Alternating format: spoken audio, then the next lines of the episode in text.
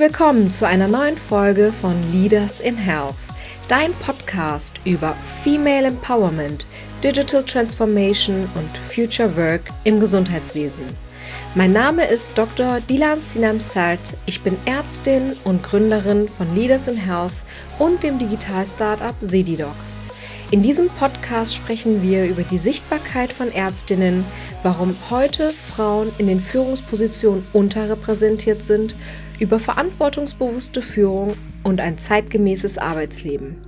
Hier erfährst du, warum Diversität und die Digitalisierung im Gesundheitswesen wichtig für uns alle ist.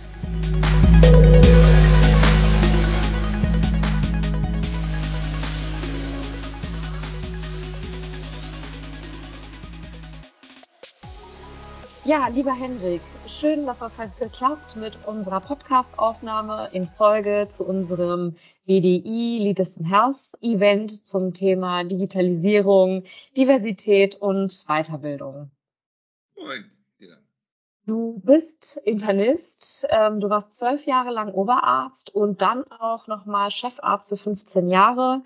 Du bist seit 2020 Professor im Studiengang Physician Assistance der SAH Hochschule in Gera und auch ähm, seit 2013 ärztlicher Leiter des Bildungszentrums für Gesundheitsberufe am Westküstenklinikum und schon seit Jahrzehnten berufspolitisch vielseitig engagiert und seit 2018 auch Präsident der Ärztekammer Schleswig-Holstein. Das ist ein unglaublicher Werdegang. Wie bist du dazu gekommen? Wie, was hat dich dazu motiviert, diesen klinischen als auch ja, diesen wissenschaftlichen und berufspolitischen Weg zu gehen? Ja, das äh, ist eigentlich erst relativ spät bei mir äh, losgegangen. So während meiner eigenen Weiterbildungszeit äh, hatte ich da überhaupt noch nicht meinen Fokus drauf gehabt.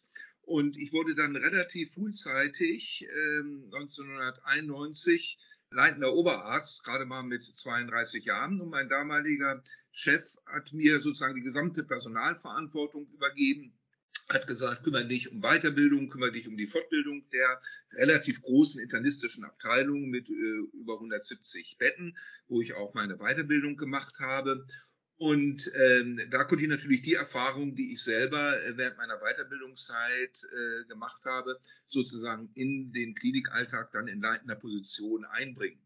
Und ähm, dabei ist mir aufgefallen, dass es eben nicht nur die Mikroebene unserer Abteilung und unseres Krankenhauses gibt, sondern dass es natürlich übergeordnet eben äh, eine Ärztekammer gibt, auch eine Gesundheitspolitik mit den entsprechenden Gremien und habe mich dann erst damit äh, angefangen zu beschäftigen.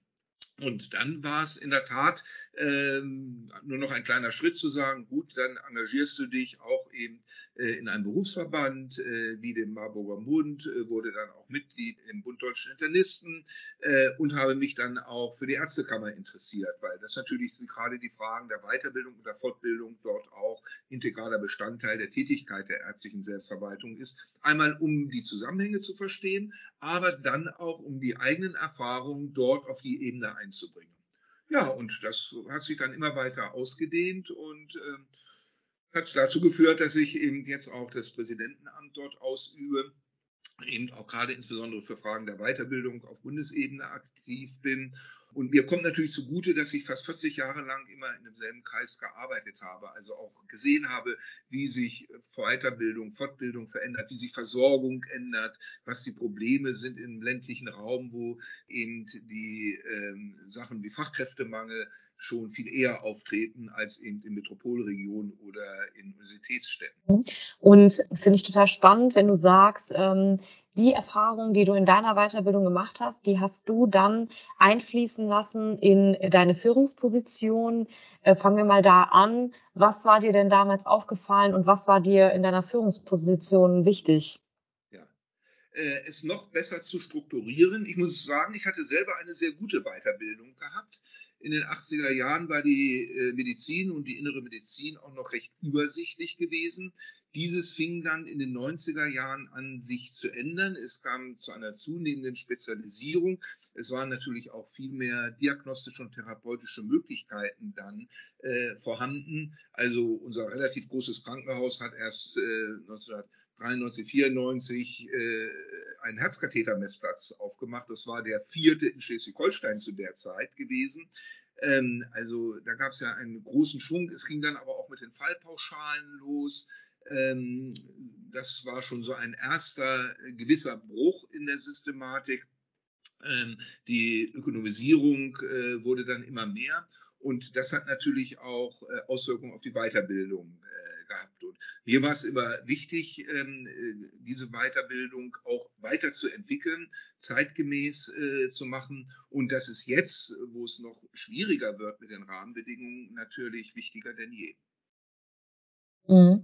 Und ähm, du brennst für das Thema Weiterbildung. Das hast du in, in deine Führungsposition in der, in der Klinik als auch in der Berufspolitik äh, mit eingebracht und sogar dann ähm, äh, in, im Bildungszentrum für Gesundheitsberufe. Da geht es ja immer wieder um das zentrale Thema Weiterbildung. Was ist deine Idealvorstellung davon? Ja, also meine Idealvorstellung ist, äh, dass wir wirklich eine gute Bildung anbieten, dass Weiterbildung, Qualifikation nicht Abfallprodukt unserer ärztlichen Arbeit ist, aber das gilt auch für alle Gesundheitsfachberufe. Äh, ich stehe dafür ein, äh, dass wir eine möglichst gute Qualifikation haben, dass wir auch Zeit für diese Qualifikation, sei es in der Weiterbildung, sei es nach Beendigung der Facharztweiterbildung, wo ja das lebenslange Lernen weitergeht, die persönliche professionelle Entwicklung weitergeht und auch eben in Gesundheitsfachberufen diese ähm, Angebote zu machen, damit das auch eine Zukunftsperspektive ist, gerade in einem ländlichen Raum. Deshalb habe ich mich auch sehr frühzeitig hier in unserem relativ großen Bildungszentrum äh, engagiert, wo wir eben insbesondere für Gesundheitsfachberufe Qualifikationsmaßnahmen äh, eingeleitet haben. Jetzt auch eben ein akademisches Angebot und das in einem Krankenhaus der Schwerpunktversorgung mit Sicherheit eine Herausforderung, so etwas zu etablieren. Nur wir brauchen ein interessantes Bildungsangebot, äh, um attraktiv zu sein, nicht nur als Arbeitgeber, sondern auch als Region. Das Problem ist, dass sonst natürlich eine starke Abwanderung geschehen würde, äh, dass dann junge Menschen natürlich Metropolregionen aufsuchen, wo sie ein größeres Bildungsangebot haben äh, wo vielleicht auch mehr Möglichkeiten der persönlichen Weiterentwicklung ist. Und das versuchen wir hier eben vor Ort äh, zu machen. Und äh, ja, es ist eine hochspannende äh, Zeit, ähm, weil damit natürlich auch die inter- und sogar transprofessionelle Zusammenarbeit gestärkt wird. Also ich bin ja ärztlicherseits froh, mit Mitarbeitenden zusammenzuarbeiten, die auch möglichst hochqualifiziert äh, sind. Das erleichtert äh, die tägliche Arbeit. Das wird natürlich auch erleichtern, Arbeiten zu delegieren, äh, im Team zu lösen. Äh, auf der anderen Seite lerne ich natürlich auch dazu, äh, was andere äh, Gesundheitsberufe, insbesondere therapeutische Berufe, äh, leisten. Ich war nun lange auch im Bereich der Geriatrie und in der Palliativmedizin äh, aktiv tätig und da ist es ein integraler Bestandteil im Team aufzunehmen wünschen. Absolut. Und ähm, du hast ja gerade auch vom äh, Fachkräftemangel äh, gesprochen. Effektiv gibt es ja in Deutschland eigentlich keinen Ärztemangel. Ne? Man, wir haben ja sogar ähm, so nach meinem Kenntnisstand die eine der höchsten Arztdichten überhaupt in Europa und auf der Welt. Und trotzdem haben wir einen Fachkräftemangel. Kannst du dir das erklären oder was können wir mit der mit besserer Weiterbildung da bewirken? Ja, das ist jetzt ein großes Thema. Also klar, wir haben noch nie so viele Ärztinnen und Ärzte ähm, in Deutschland äh, wie zur jetzigen Zeit und trotzdem reicht es nicht aus. Das hat ganz unterschiedliche äh, Hintergründe. Zum einen ist die Medizin sehr viel komplexer geworden. Äh, wir haben jetzt ein viel größeres Angebot. Äh, wir haben auch viel mehr Abteilungen so mal ein Beispiel, äh, die dezentrale Psychiatrieregelung, dass also jeder Kreis, jede kreisfreie Stadt eine psychiatrische stationäre Versorgung hat, das ist erst 25 Jahre alt und ging in Schleswig-Holstein 1996 los. Da sind ganz viele neue Abteilungen gegründet worden. Geriatrie gab es jetzt erst seit 20 Jahren und wird zunehmend natürlich nachgefragt. Und jetzt haben auch kleinere Krankenhäuser eine geriatrische Abteilung. neurologische Abteilung, äh, durch natürlich jetzt auch verbesserte therapeutische Möglichkeiten, äh, Stichwort Stroke Units, werden zunehmend aufgebaut, Neuroradiologie, Intervention. Also es gibt ganz viel mehr Möglichkeiten. Ich bin in den 80er Jahren noch in einer Zeit groß geworden, wo es noch eine Altersgrenze 70 Jahre gab. Ein Patientin oder Patient über 70 Jahre wurde kaum operiert äh, oder einer spezifischen Therapie zugeführt.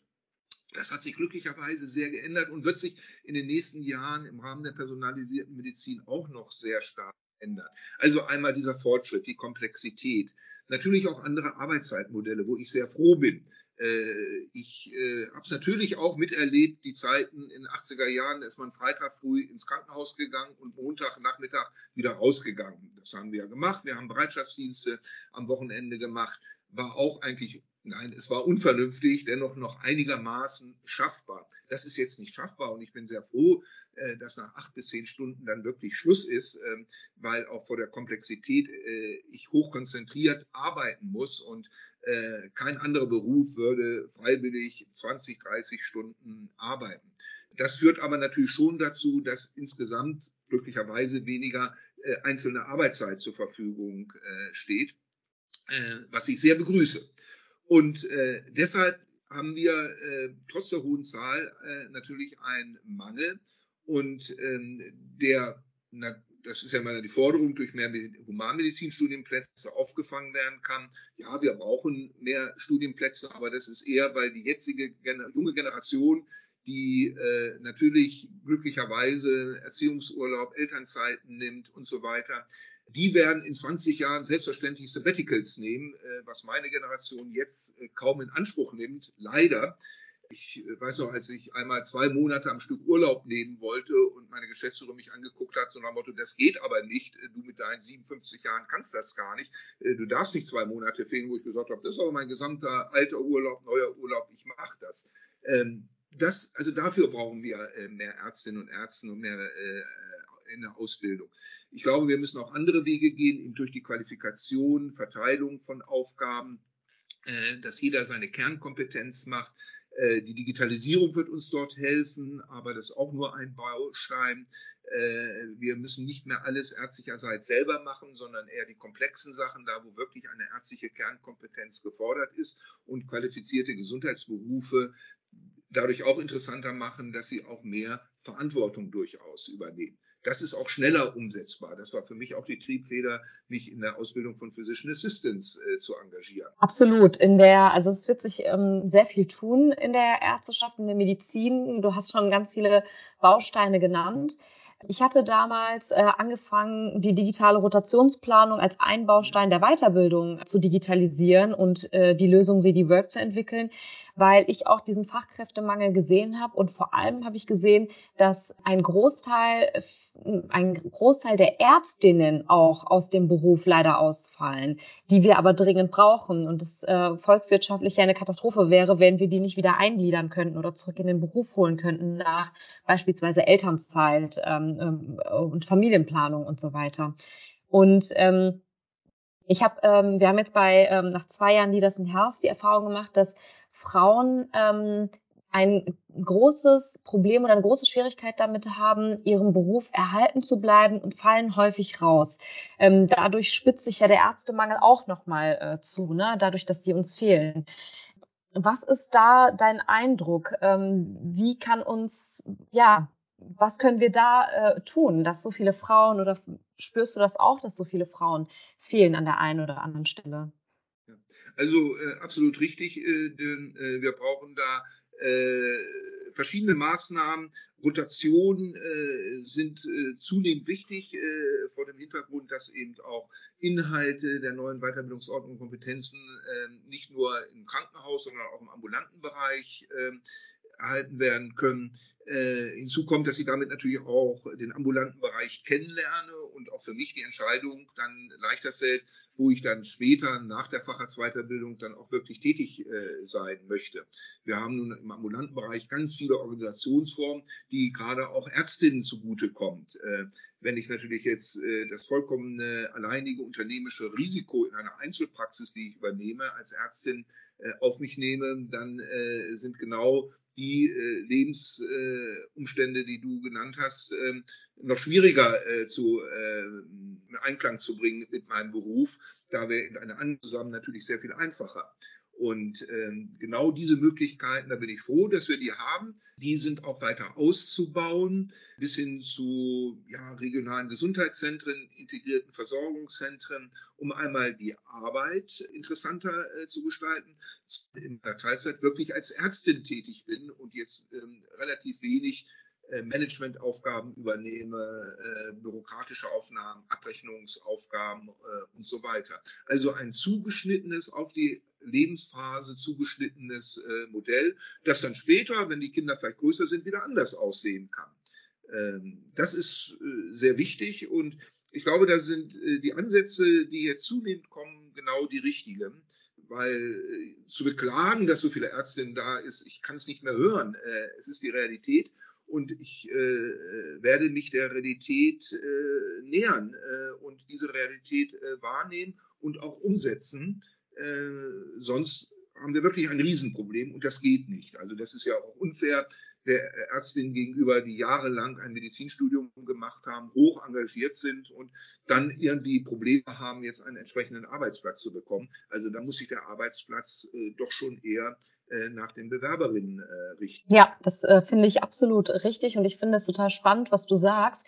Darüber habe ich in letzter Zeit auch nachgedacht, seitdem ich ja auch äh, Mama geworden mhm. bin, dass äh, es doch so ein zweiphasiges Leben äh, gar nicht schlecht wäre. Also dass man zu Beginn den Beruf erhalten bleiben kann mit unterschiedlichen ähm, Arbeitsmodellen, die uns angeboten werden, die auf uns zu, ähm, ausgerichtet sind und äh, wo uns aber auch nicht verwehrt bleibt, in einer zweiten Lebensphase nach der Familienplanung äh, weiterhin Karriere machen zu können. Ähm, du siehst ja auch, dass gerade Frauen, ähm, dass es gerade nach wie vor wenig Frauen in Führungspositionen ähm, im Gesundheitswesen gibt und sie immer noch ähm, ja an diese gläserne Decke stoßen. Siehst du das in deinem Alltag? Kriegst du das mit? Äh, hast du ein Gefühl dafür? Oder ja, wie, wie stehst du dazu? Also da ist noch deutlich Luft nach oben. Auch da brauchen wir, äh, was äh, jetzt Leitungsaufgaben und damit Führungsaufgaben anbelangt, äh, noch ein gewisses Umdenken. Kollegiale Führung zum Beispiel äh, ist so ein Thema, was noch viel zu wenig genutzt wird. Äh, dann könnten auch sozusagen zwei Teilzeitkräfte, also zum Beispiel zwei Ärztinnen in leitender Position, eine leitende Position äh, übernehmen. Wenn jetzt äh, beide sagen, also selber kann ich und schaffe ich es nicht 100 Prozent zu arbeiten, was ja von einer Leitungsposition häufig erwartet wird. Ich weiß noch, dass es hier fast mal ein, äh, wirklich eine ganz schwierige Situation war, wo ich gesagt habe, als Chefarzt, ich möchte nur noch 90 Prozent arbeiten und damit sozusagen alle zwei Wochen einen freien Tag mir generieren, zum Beispiel für die Berufspolitik oder für andere äh, Aktivitäten. Dann hieß das zuerst, das geht gar nicht. Äh, O-Ton äh, war dann gewesen, also eine Leitungsperson in meinem Unternehmen hat 100 Prozent mindestens zu arbeiten. Ne? Gut, das konnte dann konnte ich dann argumentativ äh, äh, hinkriegen. Das wäre natürlich auch gerade Ärztinnen auf Führungsaufgaben vorbereiten mit einem Mentoring, mit entsprechenden äh, Führungsworkshops. Ähm, das ist ganz wichtig weil ich auch ganz häufig in der besseren Selbstreflexion von Ärztinnen höre, ach, ich traue mir das nicht so ganz zu. Das ist dann aber etwas, was ich dann auch begleit, aktiv begleiten äh, sollte, äh, damit ich äh, Ärztinnen davon überzeuge, dass Führungsaufgaben ganz wichtig sind und ähm, dass sie sehr gut führen äh, können. Und die Abteilungen, die ich kenne, die von Kolleginnen äh, geleitet werden, das ist äh, durchaus ein Erfolgsmodell, nur wir haben das zu wenig. Und das muss perspektivisch sich ändern. Äh, weil in fünf bis zehn Jahren sind es vor allen Dingen Ärztinnen, die sich darauf bewerben werden, weil es einfach viel mehr Ärztinnen gibt als Ärzte. Mm, absolut. Ich glaube auch, dass wir ein gewisses, ne, eine Art Mentoring, irgendwie irgendeine Verbindung brauchen zwischen erfahrenen Ärztinnen, Ärztinnen und Ärzten und jungen Kolleginnen dass einfach die Brücke gebaut wird und die Erfahrungen weitergegeben werden können, weil leider ähm, die Skills, die wir dann ähm, über die Jahre äh, während der Facharztausbildung, vielleicht während einer Oberarztposition und dann äh, eben in der Chefarztposition, die man dann eben braucht, die ähm, kriegen wir leider nicht beigebracht im Medizinstudium. Ne? Die eignet man sich ja irgendwie selbst an. Einige machen dann irgendwie ein MBA oder so ja, das fehlt ja irgendwie. Egal, ob man in die Praxis geht oder in eine Führungsposition will. Eigentlich hat man ja gar keine Ahnung, wie man führt. Ja, nein, äh, da hast du recht. Also zum einen sind auch durchaus Ärztekammer gefordert, entsprechende äh, Angebote zu machen. Ich glaube aber auch, dass äh, äh, Krankenhausträger zum Beispiel oder eben auch äh, andere übergreifende äh, Strukturen, wir haben zum Beispiel in Schleswig-Holstein eine starke Ärztegenossenschaft, dass äh, die auch so ein Angebot äh, formulieren, um damit äh, Ärztinnen, aber auch durchaus Ärzte, die haben es ja auch nicht gelernt, ne? äh, das ist so eine typische Rollenverteilung, dass man von einem Mann eher davon ausgeht, dass er eine Führungsposition übernehmen kann. Das äh, ist äh, ein On-D. Äh, ich glaube auch, dass es wichtig ist, äh, diese Aufgaben jetzt noch nicht im Studium. Man kann so erste äh, Ansätze äh, schon während des Studiums machen. Wir machen das im praktischen Jahr, wenn wir zum Beispiel Simulationstrainings machen, wo auf einmal dann ein PJ-Student ähm, äh, im Team eine Führungsaufgabe übernimmt, so zum ersten Mal. Also schon in der Weiterbildung übernehme ich ja ärztlicherseits auch schon eine gewisse Führungsaufgabe, wenn ich alleine Visite mit Pflegekräften und mit anderen Gesundheitsfachberufen mache. Aber das muss dann noch gerade in der Weiterbildung und danach, wenn ich junge Fachärztin, junger Facharzt bin, konsequent weitergeführt werden. Weil natürlich mein erster Fokus, wenn ich anfange, nach der Approbation äh, ärztlicherseits zu arbeiten, ist natürlich die Patientenversorgung. Da muss ich erstmal Fuß fassen. Äh, da ist in den ersten ein, zwei, drei Jahren ist da natürlich mein Fokus drauf gelegt. Aber wenn ich dann sozusagen da routinierter werde, sicherer werde, dann sind das genau die Themen, die aufkommen müssen und die immer noch zu wenig äh, in den Vordergrund gerückt werden. Mhm. Ich glaube, das eine ist eben, ähm, diese Fertigkeiten und Fähigkeiten ähm, beigebracht zu bekommen, als Arzt oder als Ärztin, wie auch immer, äh, die wir dann, ähm, äh, die wir uns dann aneignen müssen. Und das andere ist eben zu verstehen, wie bekomme, komme ich überhaupt in diese Position? Und ähm, mit, mit Leaders in Health wollten wir, ähm, wollen wir demnächst ein, ähm, ja, ein Training äh, auch etablieren, wo wir genau auf diese beiden Themen eingehen. Also einmal, was sind die Skills, die ich brauche, egal ob es jetzt Leadership ist, was ist eigentlich Leadership, was ist Führung, äh, welche Art der zeitgemäßen Führung brauchen wir. Darauf können wir gerne auch nochmal eingehen. Und dann eben vielleicht auch Teamaufbau, ja, also was für ein Team baue ich mir eigentlich auf, welche Fähigkeiten habe ich, welche fehlen mir? Und welche komplettiere ich durch mit äh, oder mit anderen Kollegen und äh, dann eben auch, ähm, wie bekomme ich überhaupt diese diese Position? Ne? Das ist ja dann auch äh, nach oben hin wird die Luft halt dünn. Genau. Ja, aber ähm, Thema äh, Führung auch, äh, zeitgemäßes Führen, da hatten wir gerade auch schon drüber gesprochen. Ähm, ja, was verstehst du äh, darunter? Ja, da, darunter verstehe ich eine gute Kommunikation, äh, das Schaffen äh, von gemeinsamen Zielen, Transparenz äh, äh, herzustellen und insbesondere das Ganze auch als Teamaufgabe äh, zu sehen, um Veränderungsprozesse voranzutreiben. Das ist zeitaufwendig, das ist richtig. Ähm, ich glaube auch, wir müssen äh, zum Beispiel im Krankenhaus ähm, dafür auch Zeitressourcen zur Verfügung stellen weil ich nur so nicht quasi ärztlicherseits patientengerechte Aufgaben habe, sondern eben auch noch weitere Aufgaben wahrnehmen muss, wie zum Beispiel Führung, Kommunikation, äh, Reflexion, Feedback geben. Wir haben in den letzten 15 Jahren und äh, oder fast 20 Jahren jetzt äh, durch das DRG-Zeitalter genau diese Fähigkeit äh, hinten angestellt äh, und waren jetzt sozusagen im Hamsterrad der relativ schnellen und zügigen Patientenversorgung eingebunden. Da sind natürlich diese Themen hinten runtergefallen, auch Qualität unserer Arbeit, M&M-Konferenzen. Ich habe jetzt das Gefühl, dass es jetzt immer mehr kommt, dass die junge Generation das auch einfordert. Und das ist auch richtig und gut so, weil damit auch ein gewisser Kulturwechsel äh, zustande kommt und wir es schaffen, die ärztlichen Haltungen, äh, die Canvets-Rollen aus dem amerikanischen Bereich auch jetzt wirklich zunehmend umzusetzen. Das hat in Deutschland in den letzten 20 Jahren keine gute Tradition gehabt. Und mhm. da sind natürlich solche Angebote, die, die du auch eben formuliert hast, genau das Richtige. Und je mehr da sind, umso besser. Weil nur das kann der Weg sein, diesen Kulturwandel hinzubekommen, damit auch diese Arbeitsplätze im Gesundheitswesen wieder attraktiv werden. Äh, wir leiden ja auch, äh, ja, du hast es auch schon im ärztlichen Bereich und bei Ärztinnen angesprochen. Das wäre schrecklich, wenn wir sie verlieren und wenn sie aus der Patientenversorgung herausgehen. Äh, ich nehme aber auch die anderen Gesundheitsfachberufe im Fokus, wo wir interessanterweise nicht zu wenig ausbilden, sondern wir verlieren sie. Wir verlieren fertige Pflegekräfte. Wir bilden genügend aus. Dasselbe auch bei MFAs und so. Wir verlieren sie. Und das hat schon was damit zu tun, wie die Rahmenbedingungen der Arbeit äh, ist. Und ähm, das ist das, was ich immer äh, mit dem Ausdruck Kulturwandel ähm, äh, äh, versuche, ähm, ja, in unsere Köpfe hineinzubekommen. Das gilt für die Weiterbildung, das gilt aber auch für andere Aufgaben, ähm, ja, die eben leider deutlich in den Hintergrund gerückt äh, sind in den letzten zwei Jahrzehnten. Absolut. Hendrik, du bist äh, der erste Mann im Leaders in Health Netzwerk. Oh. Wir haben bis jetzt ähm, zweieinhalb Jahre ähm, Leaders in Health mit ganz vielen Frauen gemacht. Ich habe mir die Erfahrungswerte angehört. Ähm, ich fand das total spannend zu verstehen, woran liegt es, dass wir so wenig Frauen in Führungspositionen haben, dass sich so wenig Frauen trauen ähm, und wir sind auf unterschiedliche äh, Ursachen gekommen. Das eine sind starre Strukturen im, äh, im System, darüber haben wir schon gesprochen. Das andere ist, dass Frauen sich das vielleicht nicht zutrauen, darüber haben wir auch geredet.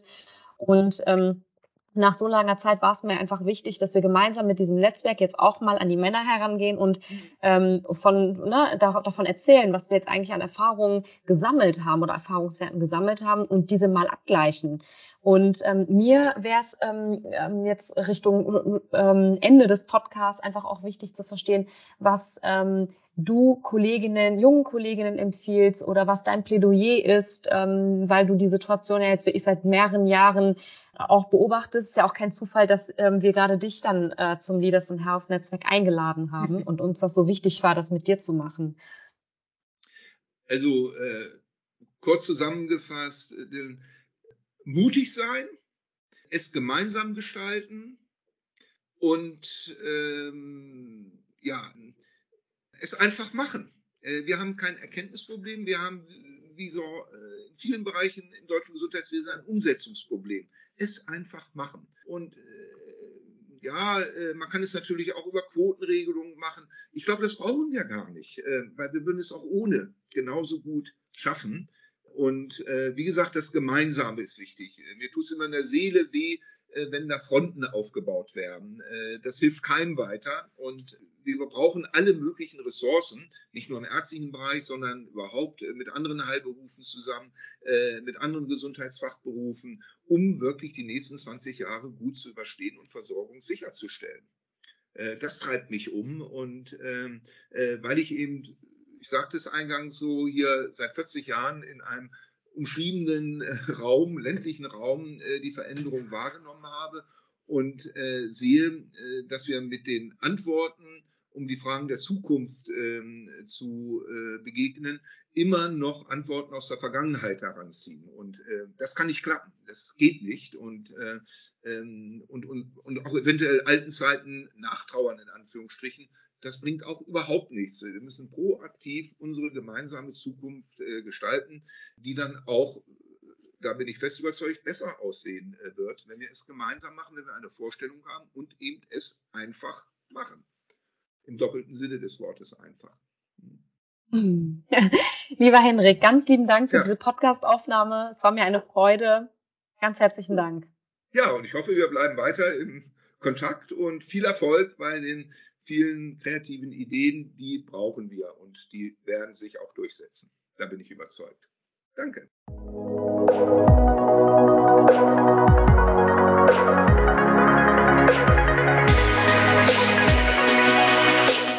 Dir hat der Podcast und die Initiative gefallen?